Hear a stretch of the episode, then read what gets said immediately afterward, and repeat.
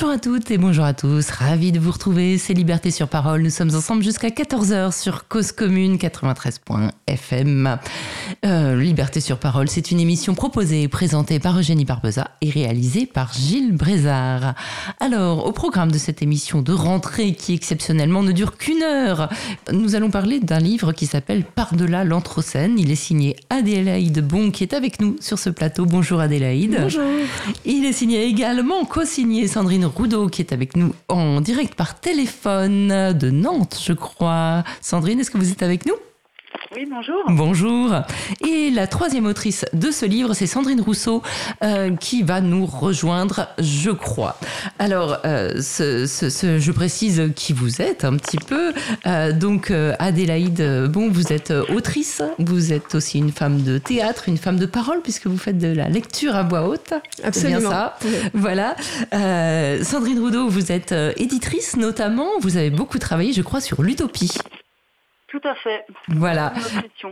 Et vous avez fait deux essais sur ce thème, ainsi qu'un roman d'anticipation positif, j'ai lu, euh, voilà, qui n'est pas catastrophiste, euh, sur, sur le thème de, de l'utopie aussi.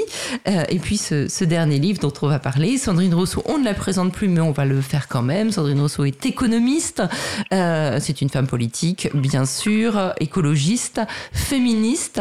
voilà, je pense que la, la présentation présentation est, faite en ce, qui, en ce qui la concerne, féministe euh, radicale, et j'entends je, qu'elle est en ligne avec nous. Bonjour Sandrine Rousseau. Elle doit, elle doit nous rejoindre. Donc on va peut-être. Bonjour, je suis là. Bonjour, merci d'être avec nous. Euh, donc par-delà l'Anthropocène, c'est un petit livre paru dans, je crois, une nouvelle collection, la collection Libelle qui est au seuil. Euh, petit livre par sa taille, mais absolument dense. Et l'Androcène, euh, on, on, parle en général d'Anthropocène, mais vous avez choisi ce titre Androcène. Et av avant de, de, définir ce terme, parce que c'est très important, c'est tout le fil du livre, peut-être l'une d'entre vous, ou toutes les trois, vous pouvez euh, euh, nous dire pourquoi vous avez décidé de l'écrire, comment vous vous êtes rencontrés, comment vous vous êtes concertés euh, pour, pour donner naissance à ce livre alors, comme je suis sur le plateau, je vais commencer. Sans doute que les deux merveilleuses Sandrine compléteront derrière moi. On avait chacune une, profonde motivation à transformer la façon de faire la politique aujourd'hui et à se demander chacune de notre côté comment faire pour redonner foi euh, en la politique et chacune dans nos expériences très différentes, militantes écologistes du côté de Sandrine Roudot, militante féministe de mon côté, euh, dans la vie politique active du côté de Sandrine Rousseau, on, avait la conviction que pour faire avancer euh, l'état du monde qui, qui, se porte fort mal, il fallait passer par le politique. Et Sandrine Rousseau nous a réunis, euh, toutes les trois, et on s'est mis à réfléchir à partir de cette question-là. Comment euh, euh, donner envie d'une politique qui soit au service des êtres et du vivant Mmh.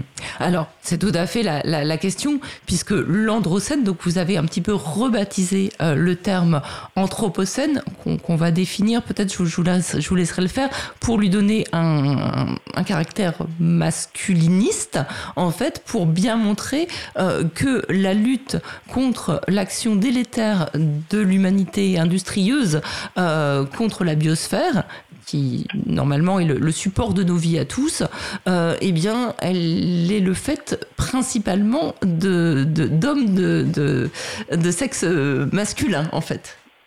Absolument. Alors, est-ce qu'il y en a une autre qui veut répondre à ma place?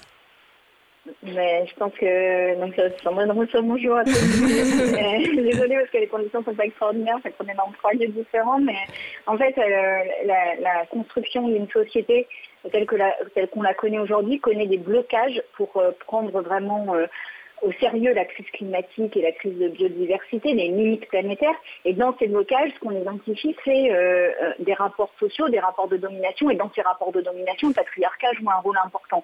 Et finalement, euh, ce qu'on a vu euh, autour de la polémique euh, sur la viande dit quand, à quel point, quand on parle de virilité, eh bien, euh, la virilité étant un, construit social, hein, c'est quelque chose qui, euh, on ne naît pas homme, on le devient, pourrait dire Simone de Beauvoir. Eh bien, à quel point ça donne une position dans la société qui empêche de se questionner. Or, aujourd'hui, on a absolument besoin de se questionner sur nos comportements et notre manière de vivre, parce que sinon, eh bien, on l'a vu cet été, on va à la catastrophe, mais on y va encore plus rapidement que toutes les prévisions nous l'avaient euh, promis. Absolument. Donc l'Anthropocène, pour définir un petit peu euh, le, terme, c'est l'âge de l'irréversible, on va dire. C'est l'âge où l'action humaine euh, produit des effets euh, sur la biosphère qui ne sont plus absorbables. Il n'y a, plus de résilience de la biosphère par rapport à l'action humaine. Est-ce qu'on peut la dater, cette ce qu'on appelle Anthropocène, ce que vous appelez Androcène? On verra bien la, différence après. Mais est-ce qu'on peut dater un petit peu cet Anthropocène pour que les auditeurs sachent un peu de quoi on parle. Adélaïde. Euh, tout le monde ne s'accorde pas à donner euh, une date précise du début de l'Anthropocène. Mais la plupart euh, des gens commencent à la fin du 18e et au début de l'ère industrielle. L'Androcène, lui, on pourrait le dater plus tôt et finalement le commencer à ce qu'on a appelé la crise des enclosures, c'est-à-dire ce moment à la fin du Moyen Âge qui était une société, somme toute, du côté de l'égalité femmes-hommes, assez égalitaire dans les, en tout cas dans, dans le, du côté du peuple, euh, où on a retiré aux femmes euh, l'usage des communs, euh, où elles cultivaient des, des, des, des plantes, des, où elles, elles voilà, elles, elles, pouvaient subvenir à leurs besoins par elles-mêmes. Et à partir du moment où on a finalement c'est un moment de la propriété privée. Oui, hein. voilà, on a sacralisé on, a sacralisé, et puis on, a extorqué ces terres qui étaient autrefois communes au bénéfice de quelques puissants. Et pour ce faire, on a diabolisé euh, les femmes qui vivaient de manière libre, on les a nommées sorcières et on en a brûlé un certain nombre de façons à obtenir euh, la terreur de l'ensemble. Quand vous euh, dites un certain nombre, c'est quand même un nombre certain, c'est plusieurs, c'est, plusieurs, dizaines, de, milliers de, femmes. de milliers de femmes, hein, quand Dans même. toute l'Europe. Dans toute l'Europe, voilà. Et ce, cette cette crise des enclosures, elle, elle, a finalement duré près de trois siècles. C'était très très long. Euh, et, hum, et sans doute qu'elle dure encore aujourd'hui. Hein. Euh, aujourd'hui, les femmes euh, ont très peu accès encore à la propriété privée. Bon, après, la propriété privée, c'est tout un autre euh, sujet. Mais donc voilà, l'Androcène, on, on, pourrait le commencer un peu plus tôt finalement que l'Anthropocène. Sans doute qu'il sert de pilier à l'Anthropocène. Mmh. Que sans Androcène, il n'y aurait pas d'Anthropocène. Mmh. Et alors, cette propriété privée, c'est typiquement, bah alors bien sûr, c'est les femmes qui en ont été victimes, bah, comme elles ont été victimes bah, de peut-être même de la sédentarisation. Hein, euh, ça, on, ça peut même être daté encore plus loin si on veut, si on veut pousser. Euh, voilà, les, les, les où il y a une répartition des rôles avec une sédentarisation, avec euh, les clôtures, l'élevage, etc. les femmes ont été ont été perdantes à partir du moment où il y a un travail à l'extérieur, et un travail à l'intérieur. Bah, les femmes ont été aussi assignées à l'intérieur. Oui, absolument. À vrai dire, il n'y a pas d'une date précise du début du patriarcat, elle est difficile à dire. Mais sans doute que euh, quand, quand nous, on parle d'androcène, on ne parle pas de patriarcat. Euh, le patriarcat commence bien, bien, bien, bien longtemps avant la fin du Moyen Âge. Euh, mais, mais, il commence quand même à un moment. C'est-à-dire que c'est important de dire que c'est pas quelque chose qui est, qui est une fatalité, le patriarcat. C'est qu'il y a eu des éléments déterminants socio-économiques d'une société, enfin de toutes les sociétés en fait, ou presque. Vous dites que c'est pas mm. toutes, il faudra y revenir, mais euh, qui ont qui ont euh, inversé, enfin qui, qui, ont posé ces rôles. C'est pas quelque chose de, de, enfin voilà, d'essentiel. Enfin voilà, c'est pas quelque chose qui fait partie de l'essence euh, des hommes et des femmes. Hein. Absolument, c'est la fin du nomadisme principalement. Et, et, donc l'accès à la propriété privée, on revient en fait toujours à la même chose, mm. qui est peut-être le cœur des blocages actuels euh, et de la naissance de l'androcène. Mmh, absolument. Et donc c'est cette propriété privée qui fait qu'on exploite la terre. Et là, vous avez un discours un petit peu écoféministe, hein, euh, qu'on exploite la terre, qu'on exploite les femmes, qu'on exploite les enfants, qu'on exploite les gens qu'on racise pour pouvoir les, les, les, on invente le racisme en fait pour pouvoir exploiter les gens.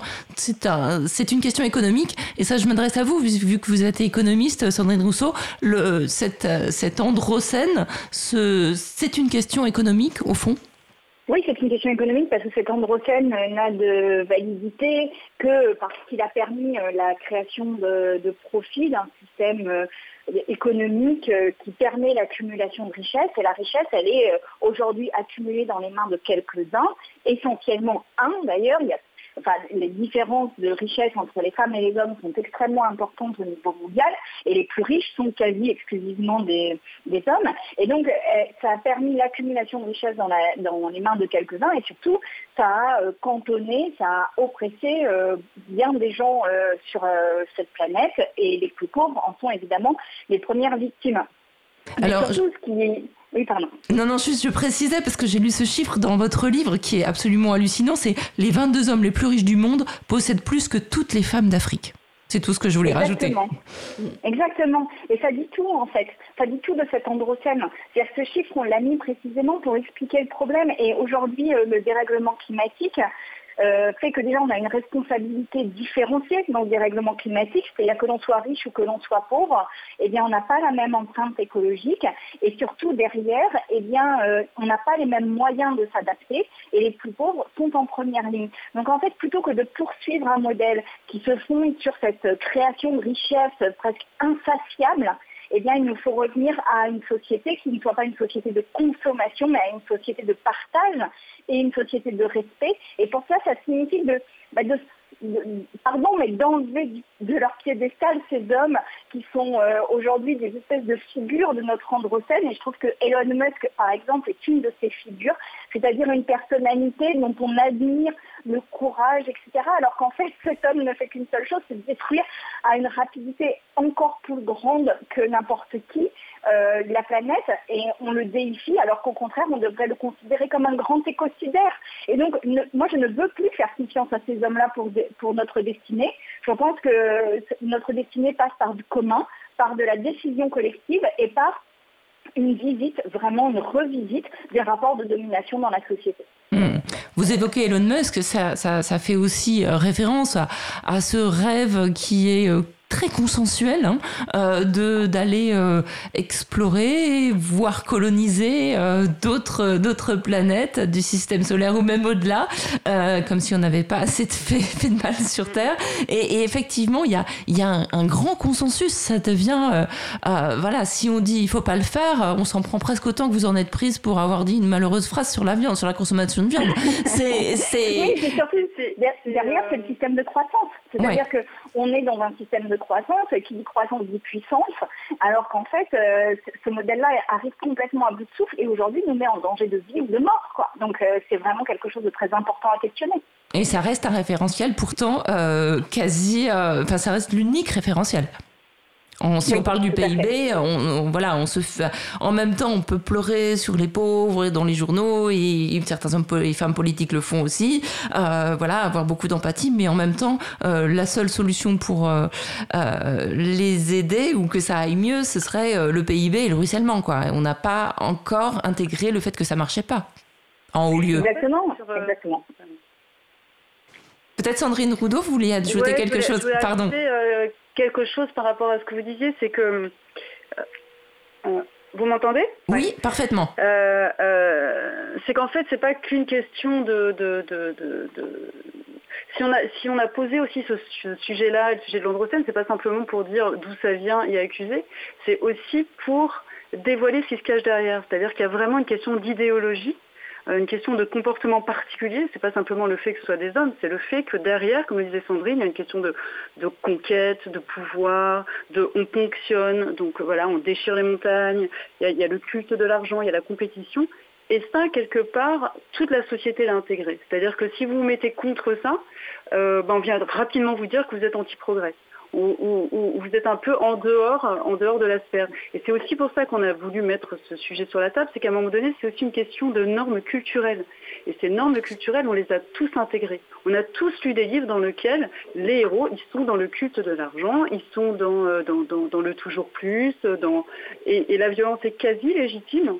Et, euh, et en fait, c'est ça qu'on voulait poser aussi. C'est se dire, euh, euh, on a intégré tout ça, et c'est là où le mot déconstruire est un mot important, et il nous faut tous et toutes regarder ce que, ce que ça veut dire, quoi. Mmh. Comment est-ce qu'on en est arrivé là? Comment est-ce qu'aujourd'hui, avec le chiffre que vous avez donné sur les femmes euh, voilà, qui n'ont même pas, enfin toutes les femmes du monde qui n'ont pas, pas, la richesse de quelques hommes, euh, on a la même chose sur les inégalités qui sont juste euh, intenables, quoi. Mmh. Et ça, aujourd'hui, plus personne ne les questionne. Et, euh, et c'est aussi ça qu'on voulait poser avec, euh, avec, euh, avec cette histoire d'Androcène. Et, et d'ailleurs, vous, vous citez un économiste euh, très peu étudié, d'ailleurs, Kenneth Boulding, euh, qui dit euh, pour penser qu'une croissance est infinie et possible dans un monde fini, il faut soit être fou, soit être économiste. Donc, vous réhabilitez aussi des, économistes peu orthodoxes qui, qui ont, pu avoir une vision un peu plus lucide de, de, notre, de notre monde et de, et de son devenir. Concernant les responsabilités, je voudrais citer un passage de votre livre qui m'a semblé très intéressant et qui fait écho à ce que vous venez de dire, Sandrine, les deux Sandrine d'ailleurs, Sandrine Rousseau et Sandrine Rudeau. je cite, les responsabilités doivent être posées en termes du, différent, du différent entretenu et accepté sans désir de vengeance, mais par souci de justice, sans envie de détruire, mais avec l'enjeu de refaire société. Oui, des hommes ont violé, l'ont-ils tous fait? Non. Ceux qui l'ont fait ont-ils obtenu l'impunité à la faveur d'une hiérarchie sociale à la domination où la domination masculine systématique permet de réifier le corps des femmes et de leur refuser le plein contrôle? Oui. Combien d'hommes se sont élevés contre cette impunité? Peu. Oui, des blancs sont racistes? Le sont-ils tous? Nous le sommes, toutes, le sommes-nous toutes et tous? Non. Pour autant, bénéficie-t-on d'une hiérarchie sociale où les personnes non blanches sont discriminées oui, la discrimination permet indirectement d'améliorer notre accès au logement, à l'emploi, de bénéficier de services, notamment à domicile, de manière plus importante que sans cette discrimination. A-t-on détruit des écosystèmes, accumulé le carbone pour notre seul confort sans considération de nos enfants? Oui, l'a-t-on tous fait à des degrés divers. Voilà, vous interrogez aussi nos responsabilités collectives et aussi notre bonne conscience. Parce que il faut, ce que, ce que vous dites, euh, vous le dites dans le premier chapitre, la, route que nous proposons est, est, bordée de ronces, c'est-à-dire que ça demande des efforts de tous, euh, parce que euh, ceux qui vivent en Occident bénéficient de privilèges, même s'ils ne sont pas eux-mêmes violeurs ou racistes, par exemple. Je sais pas qui veut réagir à ce que. Bah, moi, je veux bien réagir, mais bien sûr, c'est exactement ça. C'est-à-dire que les privilèges dont on bénéficie n'impliquent pas que nous ayons une action euh, directe, euh, raciste ou sexiste ou. Euh, enfin voilà. Mais par contre, comprendre que ce système finalement a un sens dans la société dans laquelle nous sommes et que si nous voulons changer de société, nous sommes obligés de changer ce système de hiérarchie sociale. C'est ça la clé, à mon sens, d'une transformation écologique parce que sinon, la seule solution qu'il nous reste, c'est de croire dans les technologies, dans une espèce d'innovation qui tomberait du ciel et qui nous sauverait du dérèglement climatique. Sauf qu'aujourd'hui, compte tenu de l'ampleur du problème et, de, l'anéantissement biologique euh, qu'il y a aussi sur la biodiversité, eh bien, euh, ça n'est pas une petite innovation ici ou là, euh, c'est pas l'avion zéro carbone qui va nous sauver. Donc en fait, euh, la, seule question qui n'est pas posée à mon sens, enfin à notre sens, dans la transformation écologique indispensable, c'est cette hiérarchie sociale. Et aujourd'hui, il faut vraiment s'interroger là-dessus. Vous évoquez la, technologie.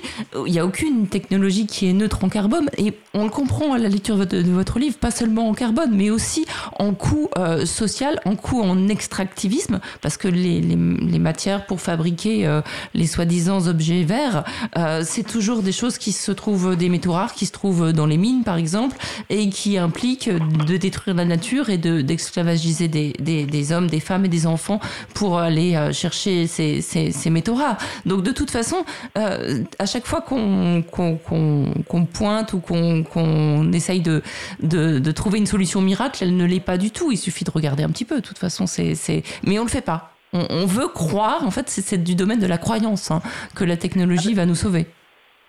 C'est purement de la croyance en fait. On est vraiment sur euh, euh, sur une illusion en fait. C'est ça qu'il faut bien comprendre, c'est qu'en fait c'est un colosse au pied d'argile cette histoire d'Androcène. C'est-à-dire qu'on est, c'est une fuite en avant euh, avec des dépendances qui sont incroyables, que ce soit en métaux, que ce soit et, surtout une non-résilience. C'est-à-dire que euh, demain, si la Chine ferme ses, ferme ses portes, euh, elle détient 80% des terres rares et sans compter les terres en Afrique qu'elle détient aussi. Voilà. eh bien, et, bien, mais c'est terminé. Et pourtant, et pourtant, on est en train de faire une fuite en avant dans le tout, le tout numérique, le tout.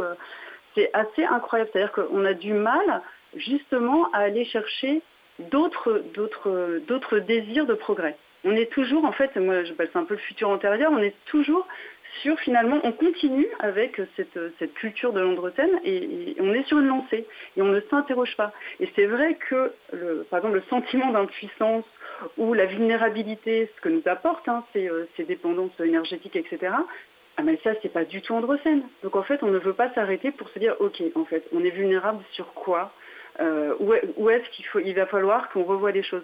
Et en fait, tout est à l'inverse de, ce qu'il faudrait faire, que ce soit la sobriété. La sobriété n'est pas un mot de l'androcène. le partage non plus. Et, c'est vrai qu'aujourd'hui, il faut arrêter d'être trop complaisant avec, avec ce qu'on a toujours fait et, prendre le temps de, de le poser, de s'écouter et de se dire, ok, maintenant on a, ça va plus et, qu'est-ce qu'on fait? Mais de le faire avec apaisement et en prenant des, des voies rationnelles, parce que là c'est totalement irrationnel ce qui se passe. Et pourtant, et pourtant euh, la, une, dans, la première partie très intéressante de votre livre, vous posez aussi les, les racines de, de, de cette euh, androcène. C'est euh, la, la, valorisation du rationnel contre le sensible et la, valorisation, la valorisation de la culture contre la nature, le fait même d'opposer ces, ces, ces, deux termes. Peut-être euh, Adélaïde, vous pouvez répondre là-dessus Absolument, et on, on est Aujourd'hui, cette opposition nature-culture commence à avoir fait long feu. Euh, petit à petit, cette pensée s'infiltre dans les médias, dans les livres.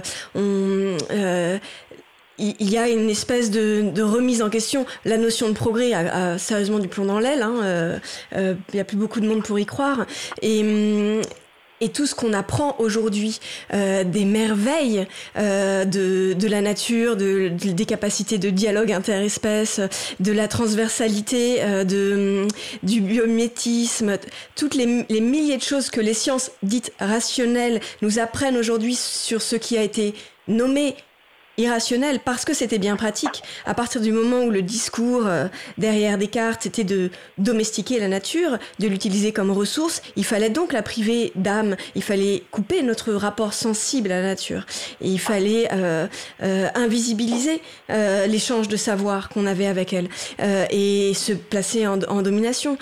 Et c'est tout cela qu'il faut interroger aujourd'hui. C'est que hum, cette position euh, culture-nature a amené au, désastre actuel, qui est un désastre aussi bien écologique que sociétal. Mhm. Et, et, comment, euh, en réinterrogeant le lien que l'on a, euh, souvent dans les manifs écolos, on voit Je suis la nature qui se défend ». Moi, j'adore ce slogan, parce que, bah, effectivement, nous, nous, avons... Nous sommes des mammifères, rappelons-le. nous avons à retrouver on, a pris la grosse tête, on a besoin de retrouver notre, notre place en humilité. Humilité, c'est le mot humus, c'est toute euh, la base de, du vivant, c'est là qu'est née la première étincelle de vie et c'est aussi la base de la, racine du mot humanité. Euh, et que sans doute la crise écologique et sociétale actuelle nous appelle à nous souvenir de qui nous sommes, euh, et de quelle place nous avons en réalité. Et, et nous appelle à la transversalité, à la, à, au tressage, à l'humilité, à, à construire ensemble, à écouter, à douter, à se poser des questions, à remettre en doute des croyances pourtant extrêmement ancrées. Et tout ça, c'est des valeurs pas du tout à la mode. Hein. Le doute, tout ça, c'est la faiblesse. Hein. C'est pas du tout euh, in, quoi. C'est pas du tout puissant. Non, ça, Sandrine euh, Rousseau pourra euh, peut être vous raconter un peu ce que c'est que la sensibilité en politique et comment elle est perçue. Oui, oui. Bah, il en est question dans le livre. Hein. D'ailleurs, on vous, enfin, je sais pas qui a écrit quoi, puisque vous avez tissé vos, vos mots. mais il est question de, de voilà, de, dans l'hémicycle, une minute de silence pour quelqu'un qui a été, je crois, tué par la police. C'était bien ça. Hein. C'était Rémi Fraisse, euh, ça fait un scandale. Bon. Ouais, moi, sur la sensibilité, je trouve que c'est vraiment un des points qui était clé. Et c'est aussi pour ça, peut-être vous posiez la question au début, euh, comment est-ce que vous êtes rencontrés quelque part. Et je pense que moi, ce qui m'a beaucoup interpellée, c'est que moi, je ne voulais plus faire de politique. J'étais vraiment... Euh, enfin, j'en ai jamais fait d'ailleurs, mais pour moi, c'était vraiment un milieu qui était... qui, voilà, de malhonnêteté, en fait et qu'on ne sortirait jamais avec les politiques. Et moi, j'étais partie du principe qu'on ferait ça. Et puis, c'est vrai que notre rencontre avec Sandrine Rousseau, du coup, euh, a réouvert une porte. Parce qu'en en fait, je me dit, mais finalement, c'est euh, parce que Sandrine, elle est entière et, elle est authentique par rapport à ses émotions. Et en fait, moi, je crois, et enfin, nous croyons toutes les trois que c'est la clé aussi, quoi. C'est-à-dire que euh, tous les animaux politiques à sang-froid qu'on a aujourd'hui, ils sont incapables en fait d'avoir de la colère qui pourtant est légitime et que pourtant tout le monde ressent. Hmm. Ils sont incapables d'avoir de la tristesse. Cet été, moi j'ai vu des tas de gens euh, qui, étaient en larmes avec les forêts brûlées, euh, avec plein de choses. Et, on a l'impression que eux, ça ne leur fait rien. Et en fait, tant que ça ne leur fera rien, je pense que, enfin, jamais ils, vont prendre à bras le corps euh, ces sujets et ils vont les défendre. Et c'est ça aussi qui a fait notre rencontre, c'est que Sandrine a amené aussi ce côté-là dans la politique, elles sont interrogées pourquoi finalement, peut-être toi, on y croit plus? Parce que toi, tu ressens. Et qu'à un moment donné, en fait, et ça, c'est aussi le culte de l'androcène, on nous a dit la sensibilité, c'est une faiblesse. Et, d'où vient ce, cette espèce de truc arbitraire qui dirait que la sensibilité est une faiblesse? Alors que justement, elle vient nous renseigner sur ce qui est indigne, euh, sur là où on devrait avoir peur. Ça fait depuis, je ne sais pas combien de COP on a fait, donc on en a fait 26, je crois, ou 27. Ça fait donc 27 ans qu'on aurait dû prendre peur. Eh bien non. Eh bien non. Et donc ça, c'est vraiment parce qu'on a coupé notre sensibilité. La seule peur qui nous reste, c'est la peur de perdre l'argent, le confort, euh, les choses matérielles, en fait. Oui, mais celle-là, c'est une peur construite. Parce que celle-là, justement, c'est, la... c'est une peur culturelle. C'est-à-dire, c'est les normes culturelles qui nous ont amenés vers euh, le besoin du culte de l'argent, etc., etc. Donc ça, c'est vraiment les peurs qui sont entretenues par tout un système. Hmm. D'ailleurs, c'est le deuxième point parce que je précise que votre livre est construit euh, de, de, de, manière à ce qu'on comprenne les liens entre le patriarcat, euh, l'extractivisme, euh, la domination de la nature, etc. De, le, de, de créer, le, de, vraiment de faire ressentir le lien entre ces, ces, ces, ces différentes oppressions qui pourraient être et le colonialisme, bien sûr, hein, puisque c'était tout simplement le colonialisme, c'est la possibilité d'avoir des territoires du travail gratuit. Hein, c'est pour ça qu'on a que, voilà l'impérialisme ne cesse pas. Hein, d'ailleurs, on le voit encore actuellement. Euh, et, donc vous, vous, donnez des, pistes. Et la première, on l'a évoqué, c'est peut-être revaloriser le, sensible. Euh, tout simplement peut-être dès le plus jeune âge que les enfants ont tendance à observer les animaux, voir les insectes, à s'émerveiller, ne pas perdre cet émerveillement qu'on a euh, presque euh, voilà dans l'enfance tout simplement. On, est tous reliés euh, bah, voilà à, ce, qui nous entoure d'autant plus quand on vit un petit peu à la campagne mais ça peut arriver même en ville qu'on admire une abeille une mouche ou des ou des, ou des insectes et, qu'on admire justement à la fois la fragilité et puis la, complexité de ces ces, ces, ces, êtres vivants quoi. Et la, la deuxième chose et vous, vous l'évoquiez, Sandrine Roudot, c'était à déconstruire nos désirs de consommation, puisque c'est tout ça qu'il faut, qu'il faut balayer en fait, et, c'est très très compliqué puisque on nous a appris à n'exister euh, socialement que euh, par euh, ce qu'on possède en fait et ce qu'on peut montrer. Je sais pas qui veut répondre. J'ai toujours Adélaïde bon sous la main au cas où, mais sinon. moi, je vais bien répondre à ça pour dire que euh, un des passages que je préfère euh, dans le livre, et je le dis d'autant plus que vraiment euh, ce livre a été coécrit à six mains et que d'ailleurs ça n'a pas été un exercice si simple que ça, hein, parce qu'il a vraiment fallu traiter nos récits, notre manière de voir le monde et qu'il y a eu tout un travail aussi entre nous de déconstruction de, de, présupposés pour pouvoir écrire ce livre et que ce livre est un livre politique mais qu'on a voulu aussi sous une forme différente, c'est-à-dire une forme plus euh, j'ose espérer un peu poétique en tous les cas, euh, voilà, euh, plus, plus littéraire dans sa forme. Et, et donc un des passages que, moi j'aime bien dans ce livre, c'est cette manière de faire société uniquement par la consommation. On parle d'ailleurs de société de consommation. C'est-à-dire qu'en fait, notre Aujourd'hui, presque notre seul moyen de faire société, c'est de consommer. Et tous les débats sur le pouvoir d'achat, qui est un mot mensonge de l'androcène, le pouvoir d'achat, puisque ça dit euh, qu'on aurait le pouvoir en achetant, ce qui n'est pas le cas. Et en plus, on ne parle de pouvoir d'achat que pour ceux qui précisément n'ont pas les capacités d'acheter. Donc on leur fait croire qu'ils auront du pouvoir à partir du moment où ils pourront acheter, ce qui est vraiment un des mensonges euh, terribles de cet androcène puisqu'il génère à la fois de la souffrance et un sentiment euh, de, d'exclusion d'une société dite de consommation. Et euh, pour passer d'une société de consommation à une société humaine, en fait, à une société d'équilibre, à une société de respect, eh bien, il va nous falloir nous défaire de présupposés et euh, de, beaucoup de codes qui aujourd'hui nous animent. Et là-dedans, eh bien, le fait que acheter n'est pas en soi un pouvoir. Et ça, ça fait partie des, déconstructions culturelles en fait qu'il nous faut arriver à faire, faute de quoi nous n'arriverons pas à prendre le virage indispensable contre la crise économique. Effectivement. Et pour illustrer ce que vous dites, euh, Sandrine Rousseau, si j'ai bien entendu, puisque vous n'êtes pas en face de moi, je le précise pour les, pour les, les auditeurs, mais je, crois reconnaître un peu vos, vos voix, les deux Sandrine. Euh, on va écouter un, un extrait d'un film euh, sur les, les, Gilets jaunes. C'est Emmanuel Gras qui a réalisé ce documentaire euh, en 2021, enfin qui est sorti en 2021.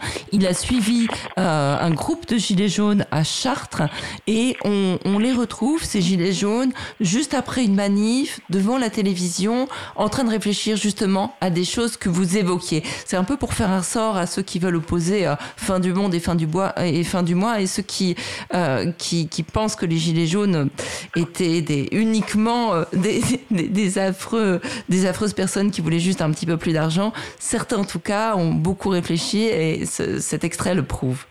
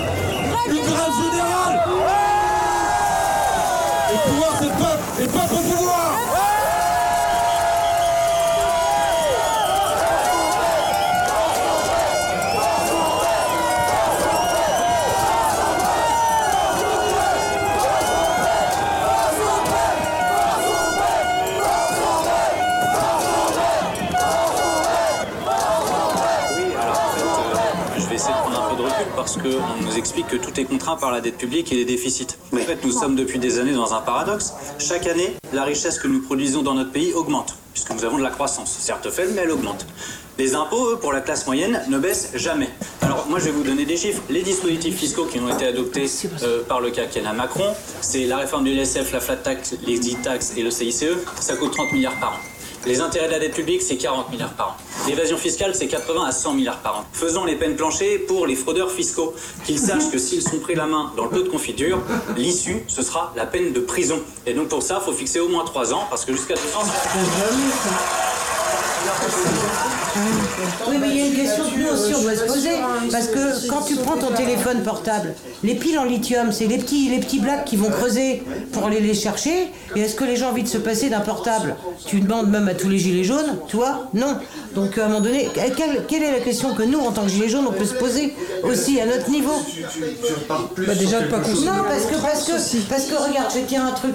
On, veut une augmentation, ok. Pour en faire quoi? Pour aller manger au McDo Encore? Aller. Enfin non, mais tu vois ce que je veux dire?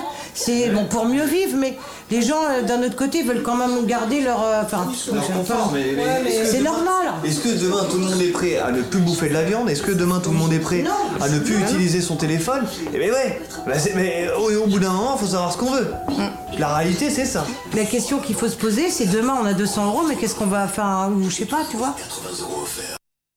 Et voilà, donc c'était un, un, des passages de, de ce documentaire qu'on peut encore euh, voir, j'imagine, euh, dans certains endroits, euh, je ne sais pas où, d'Emmanuel Gras, un peuple qui pose tout à fait la question. C'est-à-dire que voilà, quand on dit l'écologie, c'est un truc de bobo, des salons parisiens, en fait, les gilets jaunes se posent aussi les questions. Les gens qui sont agriculteurs se posent, enfin, qui voilà, qui sont paysans se posent aussi ces questions.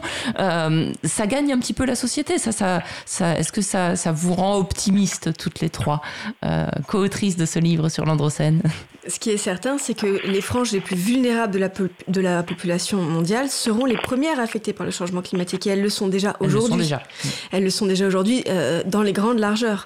Euh, après, comment on fait pour que ces personnes aient encore foi en la politique? Après tant de quand je parle euh, dans le monde entier, tant de corruption, tant de mensonges, tant de manipulation des opinions, euh, à une ère où il y a tant de désinformation également sur les réseaux sociaux, où on est aliéné de notre, de notre pensée, de notre capacité à penser. Euh, je ne sais pas si je suis très optimiste, mais en tout cas, la raison principale pour laquelle on a écrit ce livre, c'est précisément celle-là. C'est proposer des pistes pour donner à toutes ces personnes-là qui seront les premières euh, impactées et qui donc sont une énorme puissance parce que, parce que nous sommes des milliards. Euh, sont une puissance gigantesque. Euh, toutes les femmes d'Afrique contre les 22 hommes les plus riches du monde, mais c'est une puissance gigantesque. Après, les, les femmes d'Afrique, elles vont peut-être pas forcément au McDo, parce qu'il y en a peut-être pas encore, et c'est tant mieux là-bas.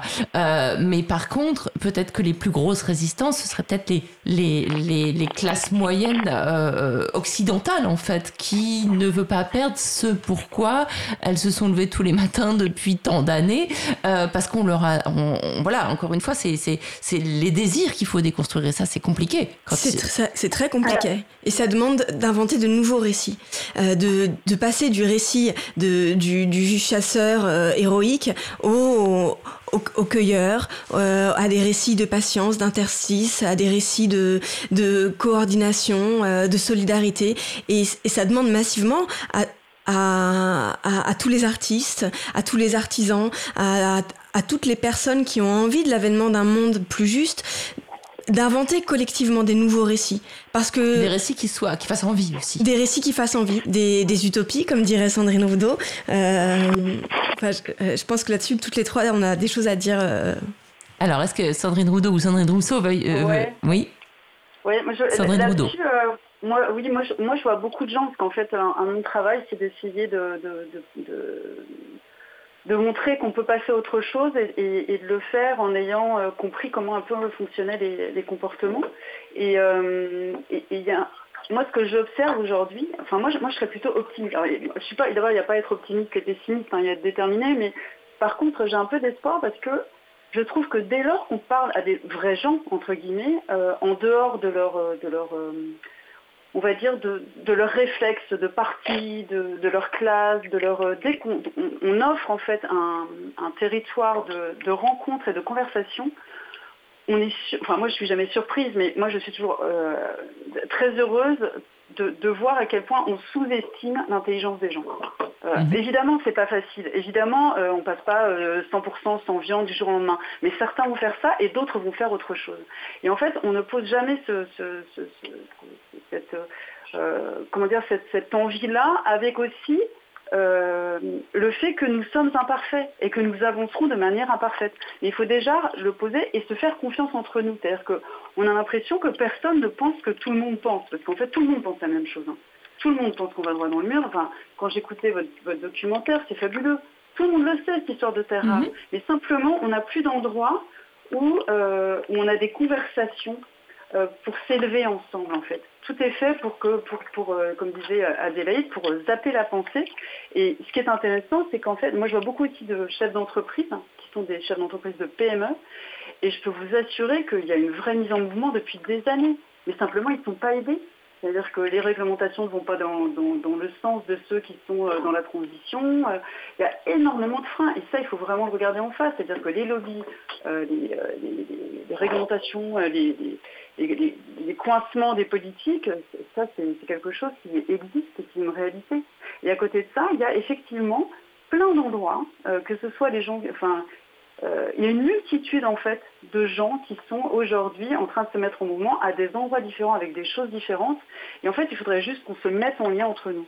Et, mmh. et, et, et qu'on se parle et, qu'on respecte aussi le retard que certains ont sur un sujet et en même temps qu'on regarde leur avancée sur d'autres sans se sentir culpabilisé, mais en se disant ah ouais, voilà. Et on fait tous en fait une partie des choses. Et c'est ça qu'il faudrait regarder aujourd'hui, plutôt de, que de regarder la big picture, comme on dit, qui nous crée un sentiment d'impuissance.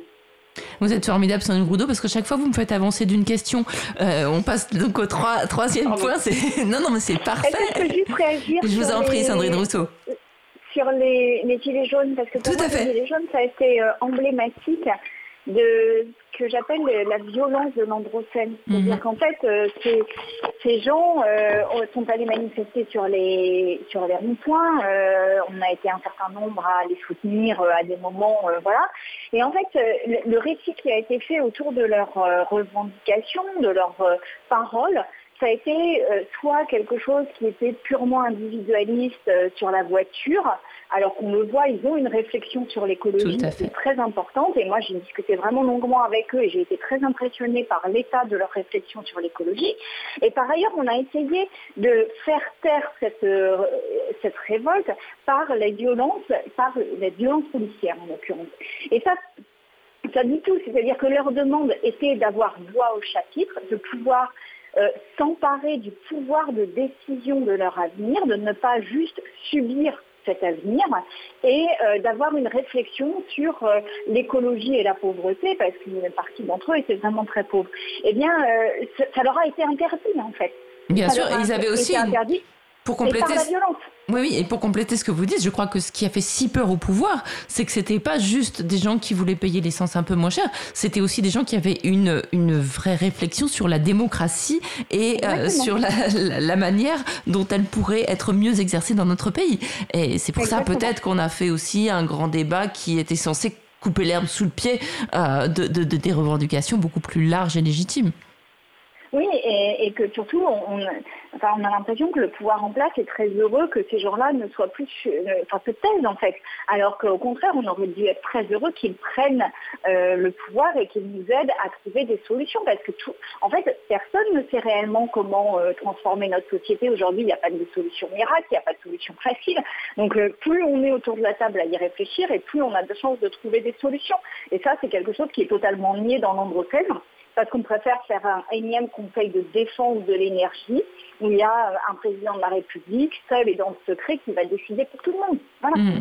Oui, et c'est tout à fait triste parce qu'en même temps, la manière dont ils ont été traités euh, physiquement, hein, beaucoup ont, ont, subi des chocs post-traumatiques parce que c'était très violent, les, manifestations, la peur, euh, le bruit, les, armes de guerre euh, auxquelles ils ont été confrontés, l'humiliation aussi. C'est-à-dire que autant parfois des événements dans la vie, je pense à vous, Sandrine Rousseau, je me dis qu'un procès victorieux comme vous avez su le, mener, ça, peut, euh, euh, ça peut donner beaucoup de force qui dure longtemps et euh, un tel trauma que de se prendre des gaz lacrymogènes pour ne pas dire des LBD et, des mutilations, ça peut aussi faire, faire renoncer et, faire se taire pour longtemps aussi.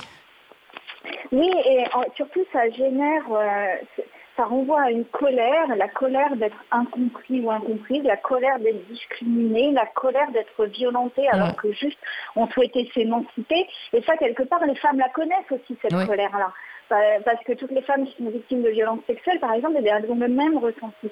Et cette colère-là, c'est une colère qui nous ronge, qui nous rend malade au sens propre, et c'est une colère qui, à la fin, euh, on ne sait pas comment elle peut s'exprimer dans la société, mais en, tous les cas, elle peut prendre aussi des formes très violentes à des moments, parce que les gens ne croient plus en rien. Et euh, quand on dit que euh, les, discours fascisants sont beaucoup plus incarnés aujourd'hui que les discours que l'on tient ailleurs dans l'espace politique, eh bien, ça peut aussi renvoyer vers ces discours-là parce que justement, ils ont quelque chose de l'ordre d'une vibration euh, que les autres n'ont plus. Donc, euh, c'est pour ça que moi, je, euh, enfin, je suis très heureuse que ce livre porte une vibration, une vibration de vie, une vibration de sensibilité, une vibration d'envie de changer parce que voilà, il faut vraiment attirer à nous le, plus de gens possible pour qu'ensemble on fasse quelque chose.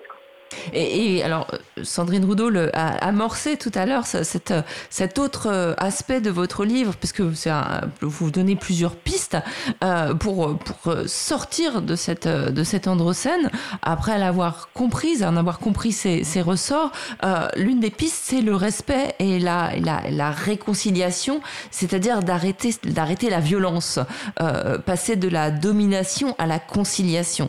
On est tellement peu habitué à ça que c'est ça, ça, paraît très compliqué quand même. Euh, alors donnons l'exemple, bien sûr, c'est ce qu'on peut se dire, euh, mais, euh, mais on est quand même confronté à la violence du matin au soir, en fait. Adélaïde? Adélaïde,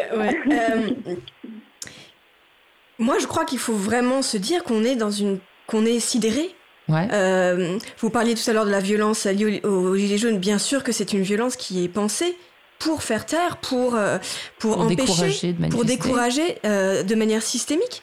Euh, et que hum, on est aliéné à nous-mêmes par, le, par le système en place et que ce système ne se laissera pas abattre facilement et qu'on ne s'oriente pas vers un une solution miracle où tout d'un coup tout le monde se rendrait compte qu'on va dans le mur, même si, comme le disait Sandrine Roudot, tout le monde le sait intimement, profondément, euh, particulièrement les jeunes aujourd'hui qui, qui sont dans des états de désespérance. alors comment fait-on? Ben, précisément, je crois que, que, que l'une des moi, j'ai moi-même été victime de violences sexuelles. Je sais ce que c'est que la sidération, je sais ce que c'est que la colonisation psychique par mon agresseur. Et je sens bien à quel point euh, ce que j'ai vécu de la part d'un agresseur dans une situation individuelle particulière euh, peut se penser de manière sociétale et que cette colonisation psychique, elle est en place. Euh, une, penseuse américaine que j'aime beaucoup qui s'appelle Dilly Graham qui parle de syndrome de Stockholm sociétal. Mm-hmm. Bon, comment fait-on pour sortir d'un syndrome de Stockholm sociétal? Et comme le disait Sandrine Roudot, on ouvre des nouveaux espaces. Des espaces humbles, petits, comme, comme il ça a pu se passer à Notre-Dame-des-Landes. Les ZAD sont des endroits inouïs de réflexion sur ces espaces-là. Euh, ouvrir des, des espaces euh, littéraires, ouvrir des espaces artistiques, euh, faire comme les femmes à Greenham Common, aller danser en haut des silos. quel courage ça demande ça de d'aller dans une base militaire pour aller danser au sommet d'un silo qui abrite des ogives nucléaires. Retrouver ce courage-là, euh, faire des actions éclatantes de joie, parce que c'est la joie qui nous relie, c'est la joie qui nous relie à la vie. Euh, pour avoir été pendant des années dans une condition de survie qui est, celle propre aux, victimes de violences tant qu'elles n'ont pas été euh, aidées, enfin entourées, etc. moi, je sais que c'est par la joie que j'ai retrouvé le sens de ma vie. Et je suis certaine, euh, comme les deux Sandrine, parce que c'est vraiment un des fondements de ce livre-là, que euh, c'est ensemble, en se renouant à des choses très simples qui sont euh, l'odeur des fleurs, le bruit des oiseaux, la paix dans une discussion et aussi l'engueulade dans une discussion, l'affrontement, le conflit, la vie qu'il y a là-dedans, qu'on qu'on arrivera petit à petit à défaire cette sidération. Et c'est certainement pas en passant nos journées sur les réseaux sociaux à regarder des, des, vidéos sur YouTube. Euh, enfin, euh, moi, je crois à, au fait que le changement est d'abord un changement physique, corporel, et que quand on, quand on se voit physiquement, quand on se serre dans les bras, quand on manifeste ensemble, quand on danse ensemble, quand on chante ensemble, quand, euh, quand on vibre ensemble, euh, des choses profondément se défont de, de, nos croyances, de nos, de, nos attachements. voilà moi, je crois à ça et, avec, les, avec Sandrine et Sandrine, euh, c'est une des, des, des, choses qu'on fait humblement avec ce livre-là. Mmh. Ajouter un peu de vibration, euh, mais, mais, ceci dit, euh, je, vous posais une question un peu provocatrice parce que c'est mm. vrai que ça peut être désespérant, surtout quand on rentre à Paris à la rentrée, qu'on retourne au boulot, qu'on allume la radio et qu'on entend des hommes et femmes politiques. Pardon, Sandrine Rousseau, c'est pas à vous que je pense. Euh, mais voilà, c'est et quand on a passé l'été dans différentes régions de France, justement, à la rencontre de plein de gens qui font autrement, qui mm. ne font pas de bruit, mais qui font tout simplement et qui, qui, qui ont des lieux culturels, qui font pousser leur nourriture qui essaye d'être autonome, qui essaye de, réfléchir à une échelle collective mais petite. Euh, voilà, on, a l'impression de deux mondes en fait, d'une sorte de déconnexion. Et euh, vous appelez à l'action collective dans ce livre, mais en même temps, on a plutôt l'impression que ce qui euh, remplit les gens de joie, leur redonne de la force, ce serait plutôt une grande démission de ce monde pour essayer d'en créer un autre à petite échelle. Qu'est-ce que vous pensez de ça, toutes les trois? Bon, Adélaïde. Euh, très simplement, moi je crois que les gens, euh, s'il faut faire une démission générale, allons-y. Euh, de toute façon, on va vers une dégradation massive de nos modes de vie. De toute façon, c'est on va pas vers l'apocalypse comme tout le monde l'appelle. L'apocalypse c'est d'un coup. C'est non, nous on va vers des siècles de, de, de dégradation, de délitement, de, de, de, ça va prendre du temps tout ça. Ça va, ça va nous, nous détruire à petit feu, euh, nous le vivant. Euh, et, et, et, je crois profondément que si euh, on parvient à faire une, une, une démission du système, c'est ce qui peut arriver de mieux. Je suis pas sûre que ça arrivera. Mhm. Une, démission comme ça, massive, du jour au lendemain, de la même manière que. Voilà, je sais pas. ou peut-être par la jeunesse, mhm. qui est un peu moins colonisée. Euh, que nous. Enfin, moi j'ai 40 ans, je vois bien à quel point je suis colonisée. Euh, je me rends compte tous les trois jours de Ah, ah waouh, ça j'ai pas encore déconstruit. c'est long. Mais voilà, c'est rassurant de voir que des autrices comme vous ont encore des choses à, apprendre parce que c'est évidemment à la lecture de votre livre, on se dit oui, mais bon, on s'interroge forcément sur ses comportements, sur son mode de vie aussi. Et si on interroge son, son mode de vie minute par minute, bon, bah, il y a pas mal de trucs qui, qui participent du système qu'on dénonce. Absolument. Et pour revenir à, votre question tout à l'heure, euh, c'est certain qu'aujourd'hui, beaucoup de choses changent au, point de vue local. Euh, mais notre problème, c'est l'urgence. C'est-à-dire que tant que les actions sont euh, chacun de son côté, on ne peut pas faire face à l'urgence climatique. Enfin, quand on écoute le GIEC, c'est quelques mois, c'est absolument terrifiant cette phrase. Mmh. Elle est terrifiante. et, et il faut pour ça un sursaut politique. Il faut pour ça des changements drastique de loi, euh, des, des, évolutions massives de nos comportements. Et, et c'est pour ça qu'on appelle à l'action collective, c'est pour ça qu'on appelle à, comme elles ont fait au Pentagone en années 70, à aller entourer l'Assemblée nationale avec des brins de laine pour qu'ils puissent pas rentrer, à, aller... Euh, euh, je, pense qu'il y a mille et une manières à inventer, mais il faut que ce soit spectaculaire. Mmh. Il faut que ce, soit spectaculaire. Ce qui est spectaculaire aussi, c'est la guerre et, la, les guerres continuent. Et même, euh, enfin, c'est pas tout aussi, c'est en Europe. Euh, on, voilà, on, parle des profiteurs de guerre que sont Total, etc., qui font d'énormes profits. Et puis, on parle assez peu, on trouve normal de, de, de, de, fournir des armes. C'est-à-dire que les armes. Euh, oui Excusez-moi, je, suis au taquet. Allez-y, allez-y, Sandrine en, en, fait, ce que, ce que je pense par rapport à ça, c'est que oui, euh, à la fois ça peut prendre du temps et à la fois il y a l'inattendu. C'est-à-dire que la guerre, c'était quelque chose qui n'était pas prévu. Tout d'un coup, du jour au lendemain, paf, euh, on se met à parler du prix de l'énergie, on se met à se rendre compte de tout un tas de dépendances qu'on avait, etc., etc. Donc, euh, en fait, ça peut aller beaucoup plus vite que ce qu'on pense. Et après, quand, moi, ce que je vois aujourd'hui aussi, c'est qu'il y a un, vrai changement culturel, et notamment par rapport aux jeunes. Et moi, je le vois depuis 20 ans sur les dirigeants d'entreprises. Aujourd'hui, leurs enfants sont en âge de leur mettre la honte, en fait, quelque part. Et ça, c'est quelque chose qui est, important. Euh, ils ont des, enfin, il y a des problèmes de recrutement.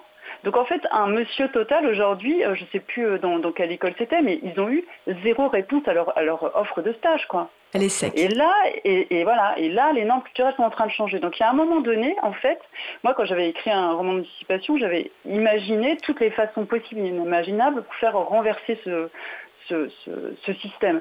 Il y en a plein. Et en fait, ce qui est important, je crois, c'est que chacun se saisisse de l'endroit où il est et de ce qu'il met en joie. Parce que quelque part, ce que raconte Adélaïde sur euh, voilà, les femmes qui vont... Euh, c'est ce qui les met en joie, elles. Et c'est un endroit dans lequel elles peuvent saboter ce monde, où elles peuvent créer autre chose, elles changent les normes culturelles. Effectivement, elles montrent que la joie, c'est aussi ça dans le militantisme. Et en fait, on a besoin tous de se faire confiance et de trouver nos alliés sur les endroits où on peut renverser les choses. Et la différence, moi, euh, le seul truc que j'avais avant de rencontrer Sandrine Adélaïde, c'est que je me disais, de toute façon, ça viendra des gens. Et euh, c'est comme ça d'ailleurs très souvent dans l'histoire. Hein. vous prenez euh, vous n'importe quoi, que ce soit les suffragettes, enfin que ce soit le droit de vote, que ce soit le mur de Berlin, que ce soit à peu près tout et n'importe quoi, ce sont toujours des citoyens en ordre dispersé qui se mettent en mouvement. Et puis après, il y a des politiques qui les suivent. Et après, on a besoin de gens politiques, comme Sandrine notamment, pour faire des trous dans la coque depuis l'intérieur. Et c'est ça qui est intéressant aujourd'hui, c'est que plus ça va, et là, il y a eu quand même une nouvelle vague de, gens qui sont rentrés à l'Assemblée, euh, euh, il y a une femme de ménage, voilà, il y a des gens comme ça. Euh, des gens comme Sandrine qui osent prendre la parole parce que ça c'est aussi un sujet, c'est-à-dire que moi ce que j'ai compris en travaillant avec Sandrine et Adélaïde, c'est que personne ne doit nous faire taire. Et, ce côté on démissionne du système, parfois on peut aussi laisser la place. Et, il nous semble aujourd'hui qu'on doit reprendre notre place aussi, c'est-à-dire que la démission c'est bien, mais à un moment donné, euh, il faut des actions au cœur du système. Quoi. Et donc on a besoin aussi de ça. C'est déjà presque la fin de l'émission. Euh, je voudrais juste vous interroger toutes les trois sur euh, ce que, ce que vous prenez aussi. Euh, bien sûr, l'a, on l'a évoqué, d'allier les luttes, c'est-à-dire qu'il qu'il faut absolument que les luttes contre le patriarcat, les luttes contre la, racisation et contre les discriminations, les luttes pour le, le, le, le, droit à une planète vivable, que toutes ces luttes, on a compris qu'elles étaient liées. Vous le démontrez très bien dans, dans ce livre, Par-delà l'Anthropocène. Eh bien, il faut, il faut, il faut les, les, les, qu'elles se rejoignent. Et vous parlez aussi de radicalité, encore un terme qui n'a pas euh, bonne presse. Euh, ne pas faire de concessions, ne pas accepter des demi-mesures, euh, ne pas être dans la temporisation, la tergiversation. Alors ça, Sandrine Rousseau, vous êtes euh, bien payée pour savoir que c'est très très difficile, euh, surtout quand euh, là je m'adresse surtout à vous parce que vous êtes euh, vous êtes député, vous êtes élu de la République. Donc comment c'est possible de survivre en politique quand on ne fait pas de concessions Eh bien, en, en, étant j'ai envie de dire centré, c'est-à-dire en, en, défendant quelque chose euh, auquel je crois, euh, que je ressens, que je vis, euh, et pas juste des postures. C'est-à-dire mm. que ce que j'essaye de faire en, politique, c'est d'y mettre mes tripes en quelque sorte. C'est-à-dire que je suis sûre d'être au bon endroit. Quoi. Voilà, quand je dénonce le système qui nous envoie dans le mur, quand je dénonce les, dominations ou les injustices sociales, euh, je le fais euh, non pas avec des éléments de langage, et d'ailleurs je pense que c'est une des choses qui perturbe beaucoup euh, le système médiatique, qui attend de moi que j'ai des éléments de langage, alors qu'en fait ils ne savent jamais ce que je vais pouvoir dire à l'avance, parce que bah, je le dis en fonction de ce que je ressens sur le moment. Et ça, je crois que, parce qu'on dit que c'est très dur, c'est vrai que c'est très dur, parce que les réseaux sociaux, parce que le monde médiatique, etc., mais en même temps, je dois quand même attester du fait que j'ai un soutien mais incroyable de la part de gens tout à fait anonymes que je croise dans la rue et qui vraiment, euh, pour certains, euh, on sent qu'ils sont même très touchés par l'action politique que je fais. Donc, je veux dire, c'est ça qui me porte en fait. Ah non mais rappelons aussi, bah, rappelons aussi quand même que vous avez failli être candidate écologiste à la présidence de la République, que c'est vraiment passé tout près et que non mais que voilà et que je pense que non non mais voilà je pense sincèrement que beaucoup de gens sont, euh, sont allés voter pour vous, pour ce vécu, pour cette sincérité, pour cet engagement qu'on sent euh, extrêmement euh, sincère et, et, on a l'impression que vous êtes tellement déterminé qu'on peut compter sur vous. ça, je pense que c'est quelque chose qui est, qui est indéniable. Hein. Mais après, c'est vrai aussi que bah, le, le, backlash est, est parfois très dur et massif, quoi. Oui, oui, il est dur et massif, mais c'est aussi euh, la violence de ce backlash me semble être euh, une sorte de, dernier champ d'un monde qui s'effondre en fait. Hmm. Et je crois vraiment que il est d'autant plus, il est d'autant plus violent ce backlash que les ceux qui en sont les ouvriers et, parfois des ouvrières euh, comprennent qu'ils n'ont plus de prise. Hmm. Et en même temps, ça. de l'histoire, en fait. Euh, vous, vous, prenez la radicalité, mais si on prend, pardon d'en reparler, mais c'est vrai que euh, votre phrase sur euh, sur le, le, le, la viande cuite au barbecue et, et, la, et, la, le masculinisme, elle a été en fait, enfin ça a suscité des tas de, de, tonnes de haine, etc. Puis en fait, on n'a jamais parlé du fond. on a très peu parlé de, de, la nécessité de baisser la consommation de viande, et on a aussi très peu parlé du symbole du barbecue, sur lequel, par exemple, moi je vous rejoins pas tout à fait, parce que pour avoir traîné dans des dans des campings municipaux cet été, peut-être que les jours de barbecue, c'était les seuls jours où les femmes n'avaient pas à faire la cuisine. Et peut-être aussi que faire un barbecue dans un, une banlieue comme à Clichy-sous-Bois, où souvent les grands vont acheter des choses pour faire au barbecue, où ils invitent les petits, c'est peut-être l'occasion de se retrouver, de discuter aussi. Peut-être qu'il fallait pas jeter le barbecue avec l'eau du bain. Et ça, bon, voilà, c'est un exemple. Vous n'avez pas le temps de répondre, j'ai plus le temps de continuer. Mais, mais en même temps, euh, le fait d'être dans, dans, une telle haine euh, à votre endroit, à l'endroit de ce que vous dites, en, en caricaturant, ça empêche qu'on ait une discussion sur, euh, sur un truc où on aurait pu justement en discuter.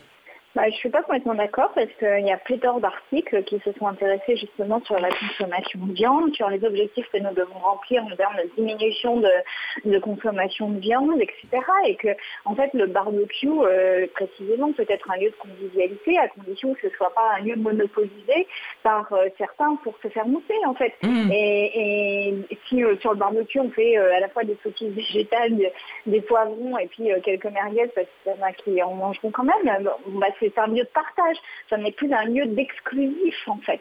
Hmm. Et, c'est ça l'endroit Et je crois au contraire qu'on a beaucoup. Et là, je, suis encore contactée par des journalistes qui font des recherches précises sur la viande et je pense que ça n'est que le début d'un questionnement sur la viande. Hmm. Moi, c'est ce que je souhaite. Il y a aussi toute la question de l'éducation. On donne plus de viande aux, jeunes enfants euh, mâles euh, depuis leur, début. Voilà. Je suis désolée, c'est déjà terminé. J'aurais aimé discuter encore plus avec vous trois. Merci beaucoup Adélaïde Bon, merci, Sandrine Roudot, merci Sandrine Rousseau. Lisez absolument Par-delà l'Androcène. C'est un petit livre par sa taille très dense par son contenu, paru aux éditions du Seul Libelle.